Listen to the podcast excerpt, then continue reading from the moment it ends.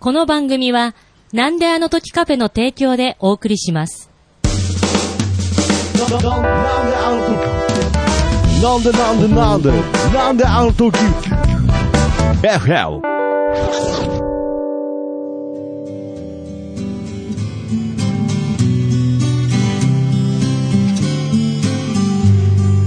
君の笑顔が素敵です君笑顔が似合うかいや、らだから、やっぱり僕の人生の浅さと脳の浅さの、なんか、今、比例してる感じがしたんで、じゃあもっと、徐々に深くなるよそうですね。やっぱり脳に深くいけば僕の人生も深みが出てくる。うん深みが出てくる。なんかそんな気もしましたね。深みにはまると出られなくなるよね。いやいや、その沼ならハマりたいですね。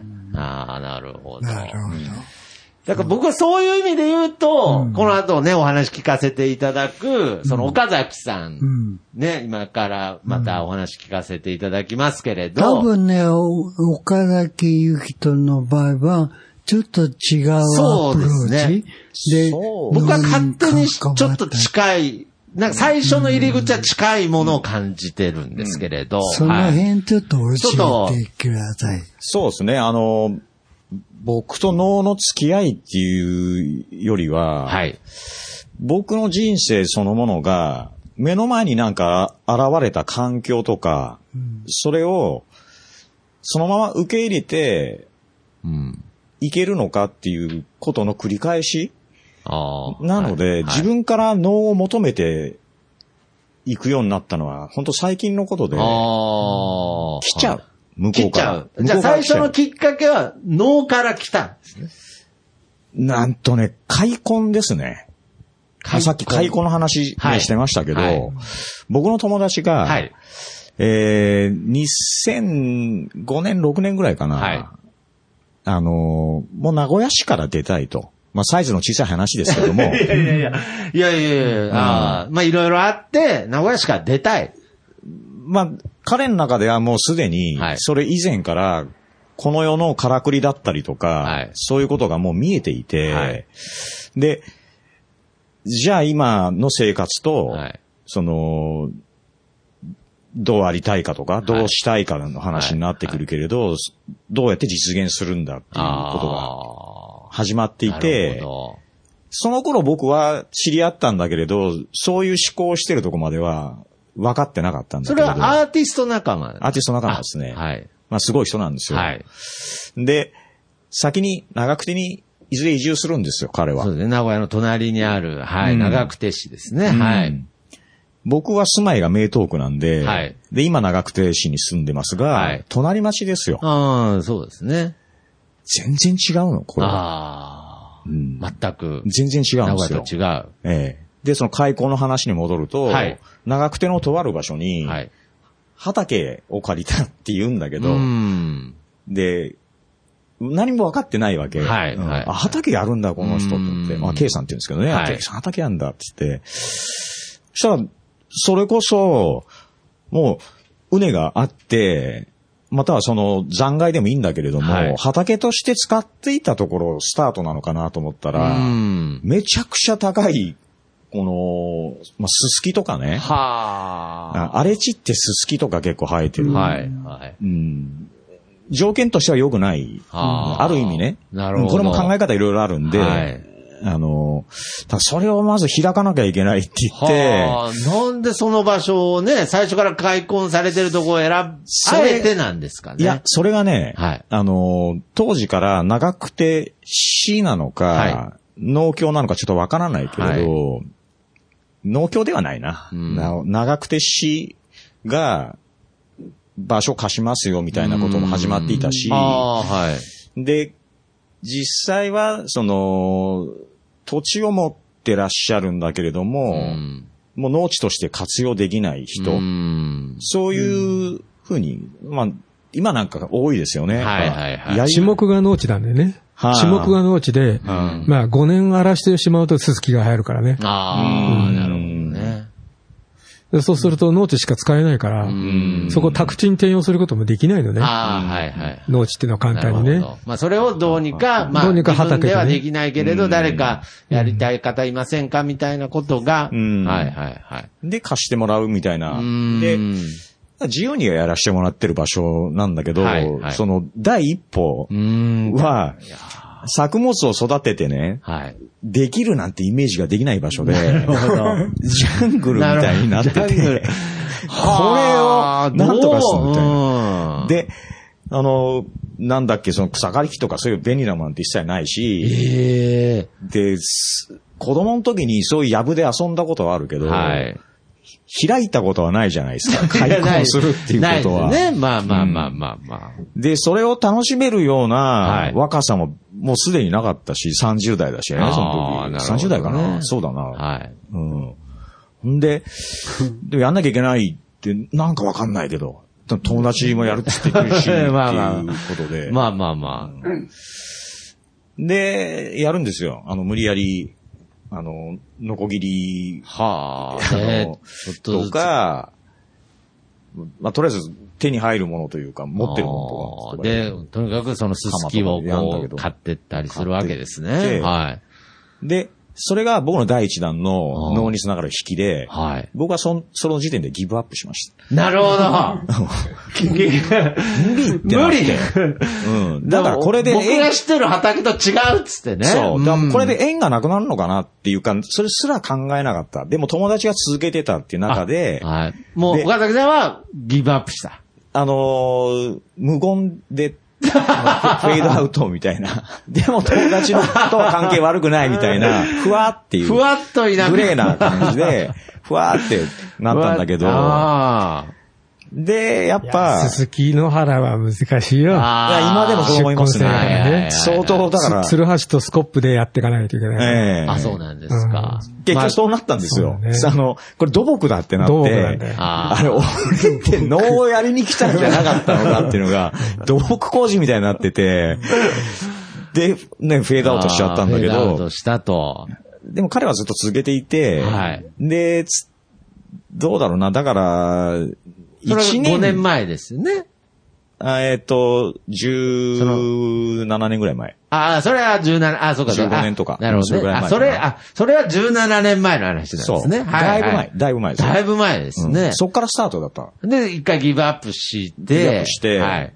でも友達はそこを粘り強くう。ん。でもね、えー、2010年、11年ぐらいまでなんか、わちゃわちゃしてた気がする。要するに、彼はこっちに住んでいたし、はいはいたまに長久手に行って。で、ちょっとやるぐらいなんだったと思うんですよはいはいはいはい。まあけど諦めずに、諦めずにやってて、はいで、動かし始めたらね、うん。見えてきたんだよ。その畝がさ。なるほど。あで、あーって言って、手伝い再開ですよ。あ。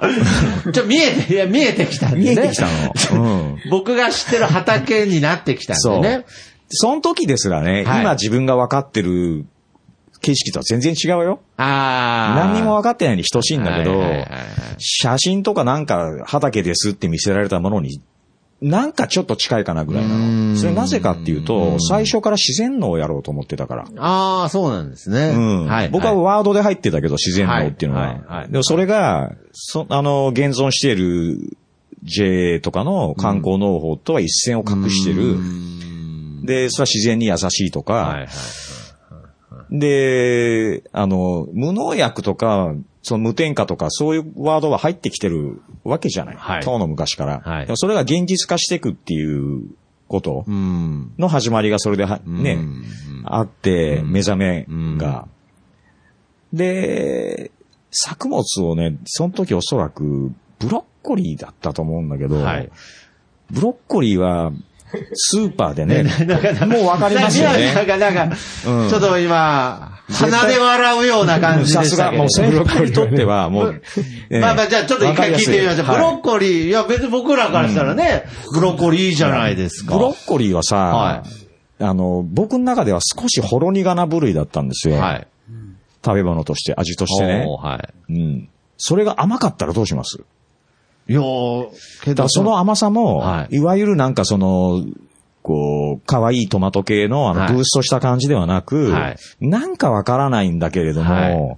スムーズに入ってくる何かなんですよ。説明できないの。はいはいはいはい。それでもう、バーンってこう第2回、あ、洗礼みたいな、バーンって、なんだこれはってなって、それはね、震災後ぐらいですあね。、そこで、まあ、震災後ぐらい。うんはいはいはいはいはい。で、すぐやると思うでしょ？その、やんないんだ、また。前の話で言うと、お岡崎さんの話で言うと、あの、エレキ、うん。こう、電気っていうことについても考え始めた頃ですよね。ですね。はいはいはい。うんだから、さっきの、ね、あの、南さんの話と被るところで言えば、僕も病っていうところと直結なんですよね。うーん。あのーで、病との戦いというか、まあ、戦いじゃないんだけども、実は。はい。はい。付き合いっていうのは、うんその病名をつけられた時をスタートとすれば、はい。えー98年ぐらいなんですよ。はい。だから、もうな何年ぐらい前 ?24 年とか、それぐらい経つんだね。はいはいはいそう。それ、僕はクローン病っていうはあ病気、はい病名で、免疫関係なんですようね。んで、その病気自体の話をちょっと割愛して、はい。それで得たことは、あのー食べるもの、自分が体に入れるものを、はい。それを考えないと、なんともなんない。大腸だからね、あれはね。そうですね。ああ、そううん大そうその病名もしてるんですか？クローン病は大腸がね、部分的に腐っていくっていう。腐ってくそうですね。で、食べるものというものについても考え。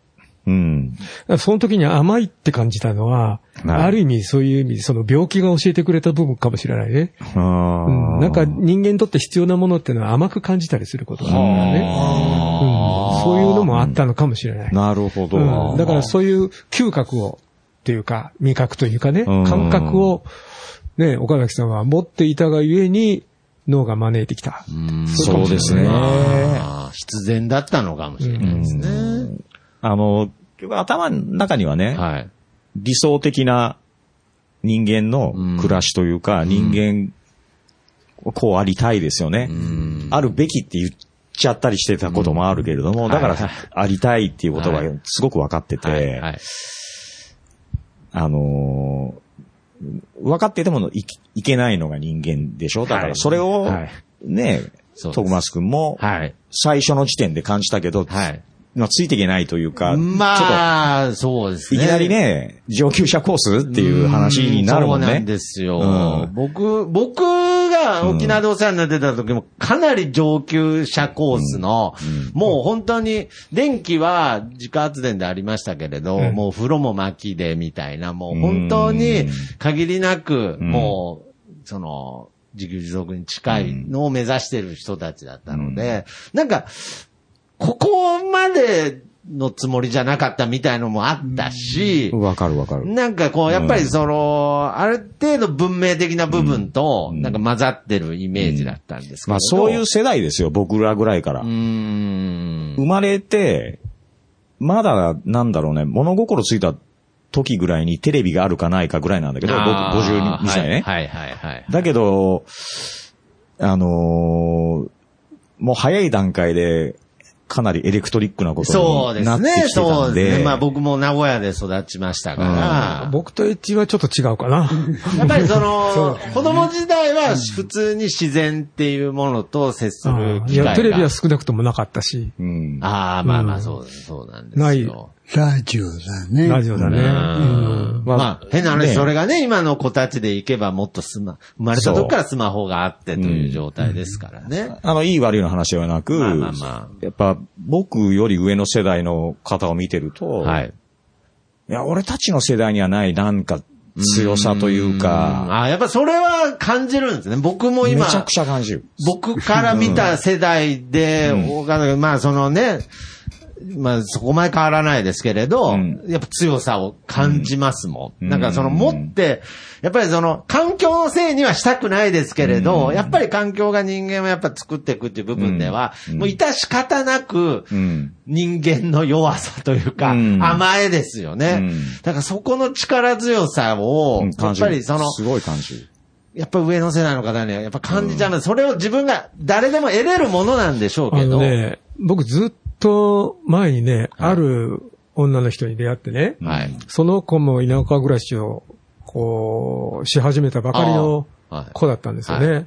で、僕より、僕はまだ20代の頃だったかな、20代の頃に、僕より2つか3つぐらい若い子だったんですけど、はい。田舎暮らしを始めたって言始めたって見に行ったんですよ。はいはい。そしたらね、本当にほったて込みみたいな、うんあの、花みたいなところを借りて生活してるんですよ。はい。でね、なんとね、お女性ですよ。はい。ドラム缶ではい。風呂に入ってそこに入って。五右衛門風呂。これドラム缶って入ってるんですよ。はい。ね、別に見に行ったわけではないけど、はいそういうこともやってる人で、はい楽しそうにしてるなと思って。一人で一人で。で、その部屋に入ったらね、ボストンバッグとギターしかないんですよ。潔 その方もね音楽の方なんですね。いや、音楽やってるかどうかは知らないんだあ、けど。いや、ボストンバッグ。ボストンバッグ、ボストンバッグの中も気にないりや、ますけれど。それはわからないけど、ボストンバッグ一つとギターしかない。あとは、台所って鍋が一つと茶碗が一個。めちゃめちゃ身軽ですね。最近あの、ミニマリストでしたっけ？とかいう言葉ありますけれども、であのもう、究極体ですね。それでね、そうだよ、その子は妊娠中だったのよ。ね？妊娠中で、あ、それは僕子供が大きいやたくさんいるし、はいそのお風呂があるから、ね、あ、こ、そうか、鍋一個しかないんか、俺家がたくさんあるよとか、いろいろ思ったのよ。はい。はい。ね？はい。はい。まあ、たまたまその親戚が亡くなったってことだって、その、このね、生理引きがあったからね。はいそして、いろいろ、あ、これもあるな、これも持ってき、あ、これも必要だな、これも持ってきてあげるって、その子に言ったのよ。はい。したらね、その子が言った言葉がね、僕はね頭を叩かれた思いがした。いや、ちょっと気になるな。ない方がいいの。ええなるほど。いやいやいや、南さん、私ない方がいいの。あね、それはね、もう僕の価値観の大転換でしたね。んだからね、私たちはベースがあるって言うけど、あるところからない方にむシフトを変えてしまう豊かさを知ってみる、知ってみると、これは面白いよ。あーやめてみるっていうか。なるほど。うん。なくしてく喜び。で、ない方がいいのっていうのはね、もうずっと僕はその言葉がね、今残ってるね。はあうん。ええなんかすごい話ですね。え、え妊娠されて、ももちろんお一人で？一人で？まあ、そのうち大体旦那が誰か分かったんだけど。うんけど、その旦那さんとはもう、いや、今旦那と二人で、どこにいるかなああ、今だ、今ね、宮城かどっかに住んでると思うんだけどね。え一緒に住んでるんですか？あ、でもちゃんと子供ももう成人して。ああ、そうなんです。あ、成人して孫ができたとかいう話で。じゃあその時も一人じゃなかったんですね。どっか事実上その子は一人だ。その子は。ああ。ね、生活はどっかどっかにいただからんですね。、まあ、旦那、そのな、その子のお父親かどうか確認はしてないけど、ああだけど、ちょっと遠くに住んでた。はで、やがて子供が生まれてから一緒になってあ、こそうなんですう、ね。ない方がいい。ない方がいいな。うんあの哲学はすごい。その時は、ない方がいい。こで、で、その理由は何ってなかったの？その理由っていうよりもね、ない方がいい世界。もうまた、はい。僕らは、だから成立してるわけですもんね。その、旧あの、ボストンバッグとギターと、うで、少量の、あの、鍋。うん家財、本当最低限っていうところ。うん。が好きっていうか気持ちいいわけですもんね、そこでいる。それ、だから、例えば今、キャンプなんて流行りじゃないですかね。流行ってますね。あのキャンプってのもね、どうかなと思い、あんないろいろ、設備 整えて、ね。えじゃあうんめんどくさいですよね。あれ。南さんは今でもない方がいいという言葉に衝撃を受けて、今でもそのない方がいいという、まあ、その価値観。価値観を、こう、の中で、こ僕は電気も使うし、うんはい両方ある、ね。冷蔵庫も使うし、はいでも、なかったらいいだろうなという憧れはあるね。ああ、ええでも常にそこから減らしていこう、減らしていこう、行きたい。いや、そうですね。ね。それが減らせないのがまた人間でもあるんですけど、でもね、病気になってね、はい。僕病気になって、その、まあ仕事ができなくなったじゃないですか。はい。ね、寝たきりの状態になって、はそれでも、こうね、あの、スマホの代金払わなきゃいけないからやめたのよ。うん。あ、スマホをね。うんもうはい電話かかってきても、ね、ちょっと耳が不自由になったから聞こえない部分があって、はいだからもうやめたってね。うん。だから電話かかってこなくなったら、いや、これはいいな。ああるね、そういうねこと。、子供や孫たちからね、うんブーブー言われるけど、うん。ない方がいいな。まあ、ひ一つスマホで体験してみたね。ーはあ僕の知り合いで原発に反対する運動をずっとやってた人いてね。で、その人、原発な、もしなくなっちゃったら電気困るんじゃないのって言われたら、電気ない生活を考える。そっちの方に入ってたのね。で、自分は東京電気だったけど、もう契約切られたって、自分電気なしで暮らし始めた。うん。それはありなんだね、そういうの。うん、生きられるよ、きっと。ね生きられますか？いや、なんか今、生きれるみたいな空気になりましたけれど、あ、それは大丈夫。電気ですよ。な、なくてもなんとかなるよ。いだ、それで大丈夫だよ。大丈夫です。大丈夫だよ。うん。だけど。ちょっとなりたくないけど。ちょっと消してみる？はい。ちょっと消してみる？いや、今消してみてもね、消したらダメつか。まあ、つうか、そう録音ができないから。ね録音録音できなくなっちゃいますし、はい。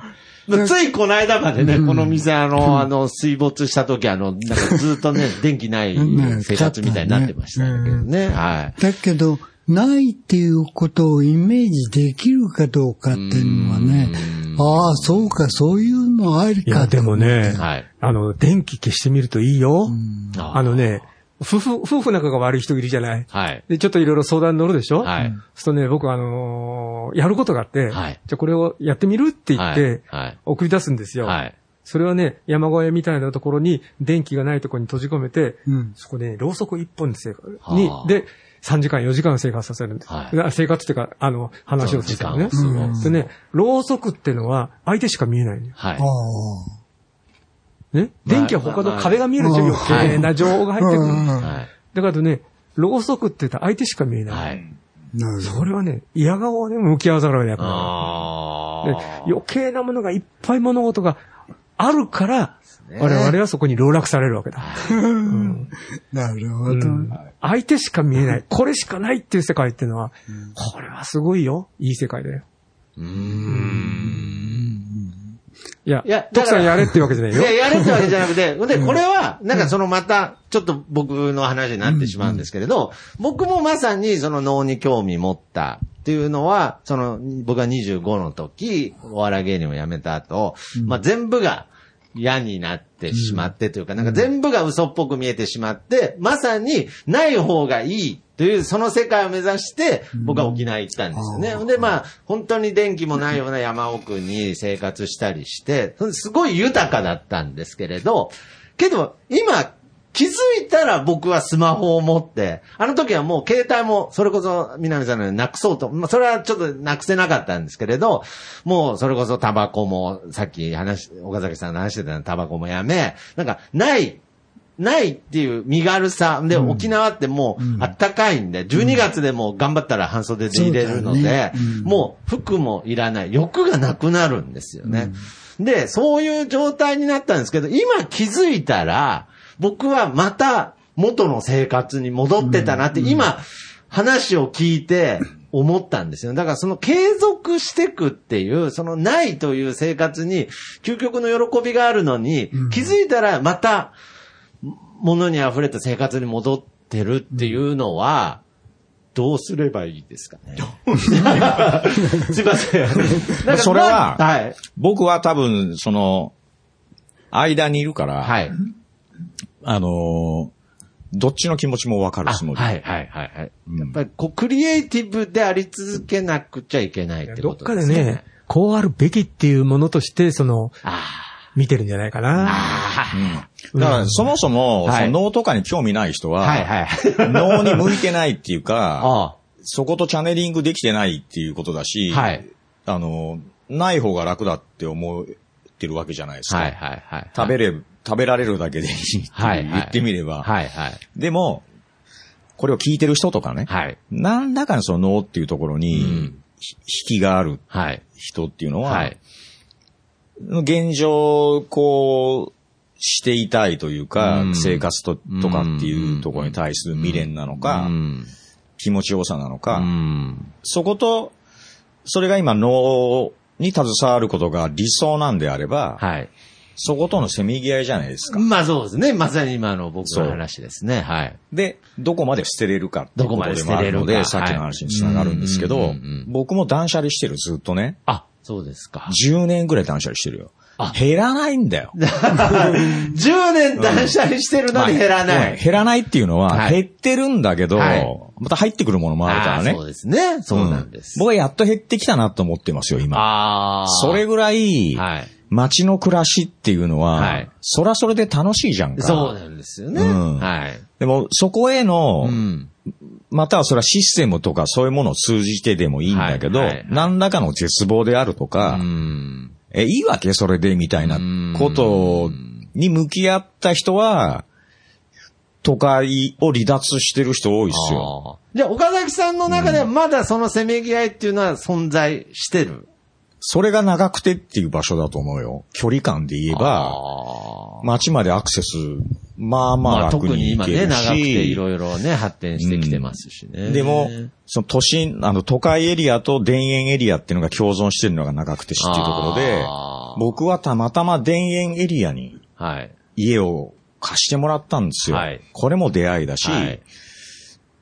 で、そこ、僕の家の目の前に畑があり、横に田んぼが2枚ありっていう状況、はい。そこまで与えられていたけど、移り住んだ最初2年は、はい。ちょっと手伝いに行くぐらいで、やらなかったし、それぐらいだから都会でのはい。引きもあったというか、はいやることがあったんで、えーすごいわかります。う。ん。で、音楽そのものっていうところで言えば場所なんか選ばなくてもいいかもわからないはいし選ぶならばむしろ自然界の方のなのかもわからないけれどはも、活動って考えたら都会になっちゃうでしょ？うーん。だから、そこでの快楽も好きなんですよ、結局まだ。はい、そう、そういうことですね。うんお客さん来てもらってね。はい。はいで、そこで何らか生まれる、都会で生まれるエネルギーの磁場みたいな、んそういうものを、はい。あのーそこでの遊びじゃないですか、はいそういうとこって。はい。はい。うんはいで、そこへの未練というか、もうやり尽くしたなっていう時は、うん。より奥地の方に僕が行く時かもしれないけれど、あ僕はだからそのバランスを与えられたんで、はいここで頑張ってみようかあ。なああ、っ。ってていうね。で、やっと脳が日常になったんですよ。だっていう。あそれもやっぱ病気というーかコンディションが悪くなっまあて、そうか、そうか、そうもう、これはやんなきゃダメなんだっていうか。うでも、西洋医学とはもう手を切る決心というかもうしてたんで、うんで、要するにクローン病っていう病気は、岡崎さん、この薬、点滴、定期的にし続けないと、うんまた入院することになりますよ。うんっていう、まあ、恫喝みたいな感じなんだよ。自分からすると。はいはいはい。で、なんでそういう言い方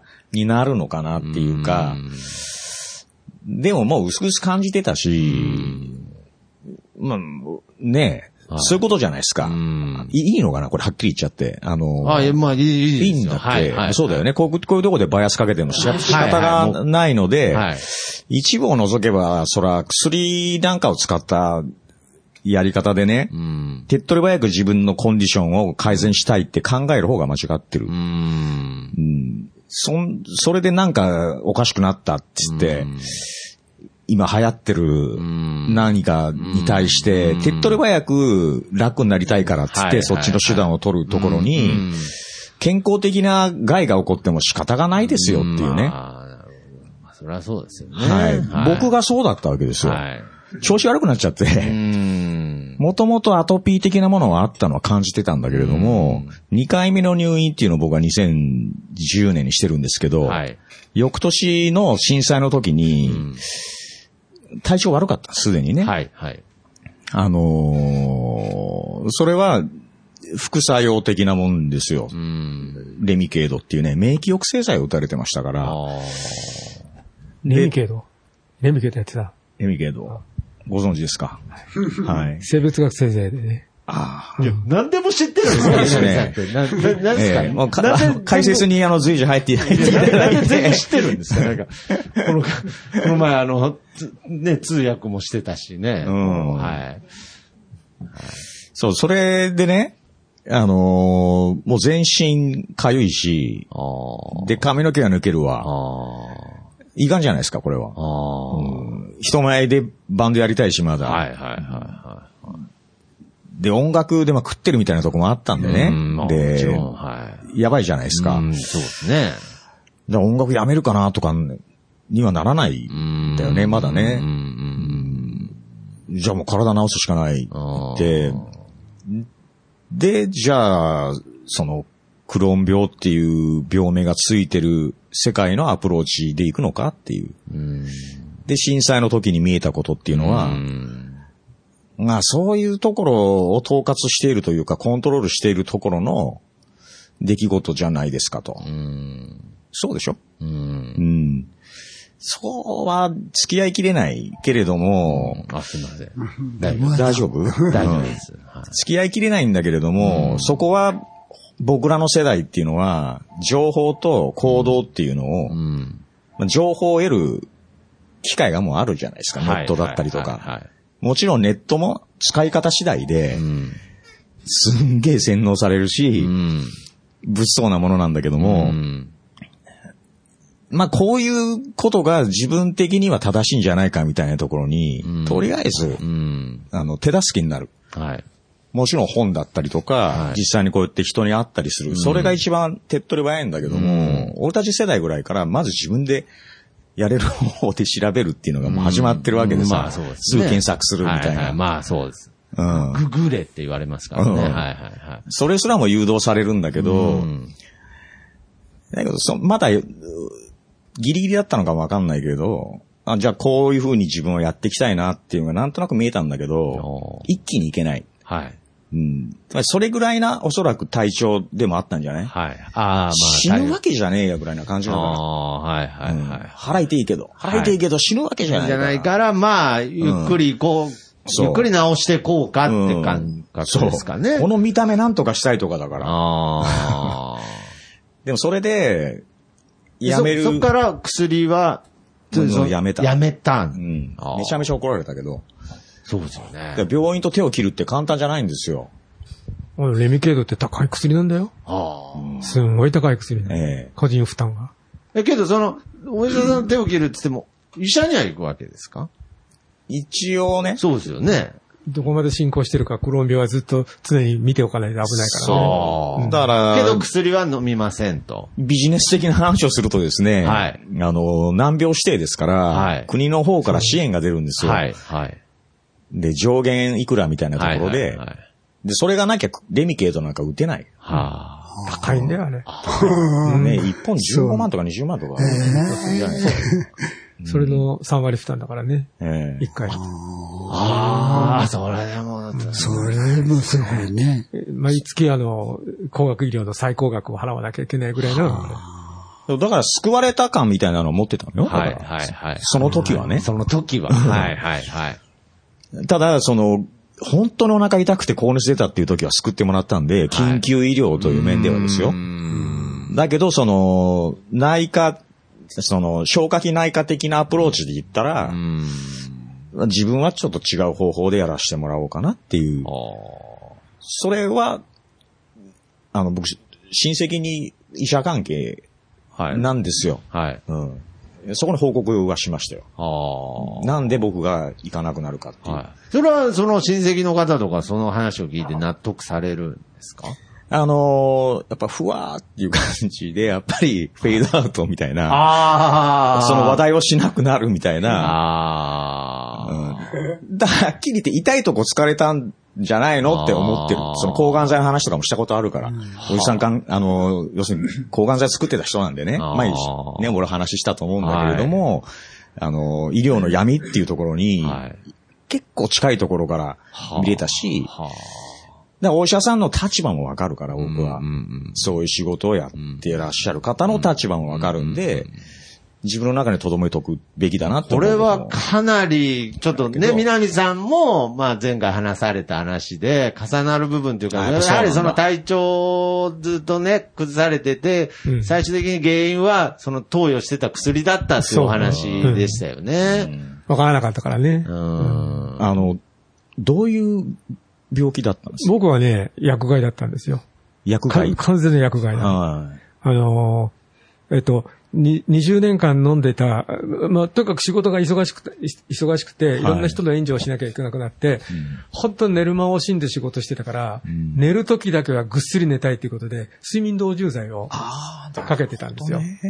それが、ある時膠原病で、うん。リウマチ性多発筋痛症っていうのになった時に、はい。ステロイドを飲んだんですね。あステロイドを飲んだことによって、その長年飲んでいた薬に反応するように脳のチャンネルができちゃったのかもしれない。それで、まさかこの、この薬がこんな症状を引き起こすとは、どの医者もわからなかった、あ。うねんだけど、うんまあ、考えてみら、なるほどっていうぐらいうんの当たり前の症状だったんだけど、うんそのし睡眠導入剤が体の中から抜ける時間帯にうん。体中が痛む、うん。震えて世界が揺れるという症状が現れるよ。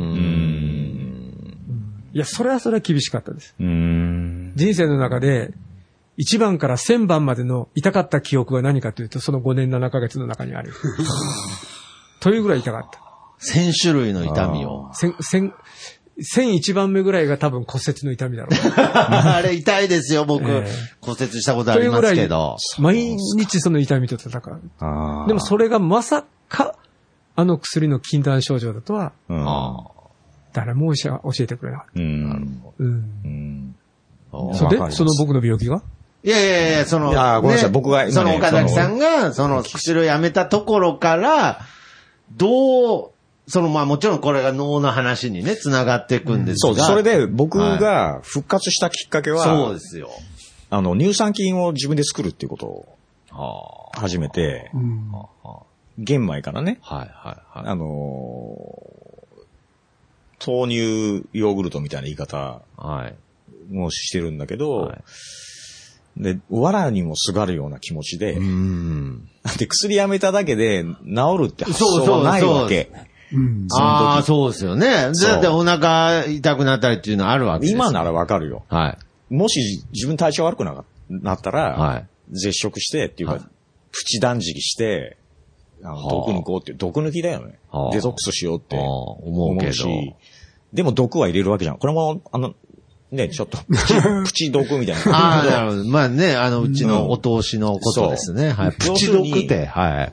この、たまに、たまに摂取したいって言ってましたもんね、毒も。そうそうそう。はいはいはい。そうなんですよ。今日、今日は摂取してください。あの、僕、ストイックな路線も持ってるんだけど、はいはいはい。めちゃめちゃやっぱ快楽主義というか、いやだからそっちもあだるんで。そこがすごくなんかむしろその参考になるんですよね。どだと思うねはい。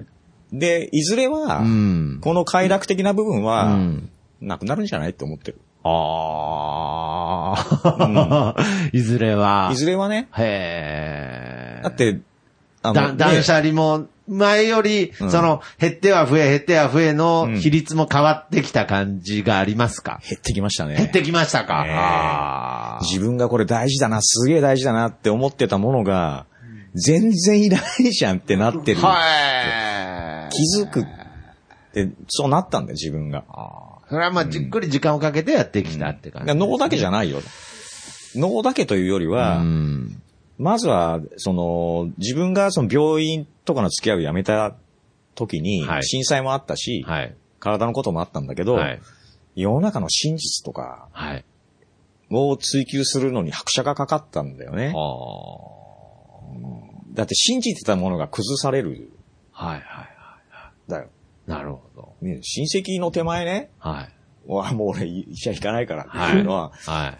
言え ないでしょ。まあまあまあ言えないけどうんもう、ああ、もう、ゆきともう音楽いいから、もうライブ見に行かないからって。いや、だと思っても言わないでよでしょ。あうん俺グレーな感じだったけど、言っちゃあ。まったし。あまあ意味合いは違いますけそど、うまあそういうことですね。行為としてはね。うんで もそれで悪くなるわけにいかないわけよ。でしょ？なるほどたらまたそっちでやり直すこととか、なんかそういう方が嫌だったから、なるほど。これで体調いい方に持っていくしかないじゃんってで、その劇的な流れの中でヘルプしてもらったのなは、る。その豆乳ヨーグルト、豆乳。乳酸菌ですね。あ今から思えば過剰摂取してましたけど、あ。はい。すごかった。それは。一気に治ったから。へえ、あ、肌のボロボロだったの髪の毛抜けたのともか、う、治った。治った。はあ。それで行われたことっていうのは、その前はその高い薬を、うん。ね、うんと投与しても、うん。そういう症状が治らなかったのが、それで出てたからね。ああ、それでむしろ出て、うん要するにその薬害の話、一緒ですよ。自分が症状が出てるものを、うんまあ抑えるなり治すなりっていうふうに思ってた薬がうん、次の病気っていうか、ていうか作ってた。そういうもんなんだよ、薬って。次の病気に誘導されるものだから、はっていう仕組みが見えたの、その時に。あ。だからもうついていけないなと思って、楽しきゃいいよ、それ。合法的なトリップじゃんとかで思えりゃいいけれども、なわけないじゃないですか。しんどいんですよ。なるほどうね。ん僕なんか、南さんに比べればちっぽけですよ。その肌ボロボロになって髪の毛抜けてモテなくなったらどうしようとか、そんな次元じゃないですか。重要な、もう快楽的には重要な問題ですよ。はい。でもギターも弾く気なくなるとかさ、なんあか、ー要するにモチベーションっていうもの、いろんなものがはい複合的に組み合わさってその時は起こっていたからう、んでも僕はありがたかったなと思って、その時に。音楽の存在が、音楽やりたいんだったらもう体直すというか、体強くするというか、あの、エンジニア的にはマイナス EQ って常に僕は言ってるんですけど、何か欲しい時に盛るんじゃなくて、削るって減らす。これをやりたいな。で、断捨離とか、まあ。形から入っていくんだけども、やっていくと、だんだん見えてくるんですよ。なるほど。星が夢を見てる。何億年の彼方。キラキラ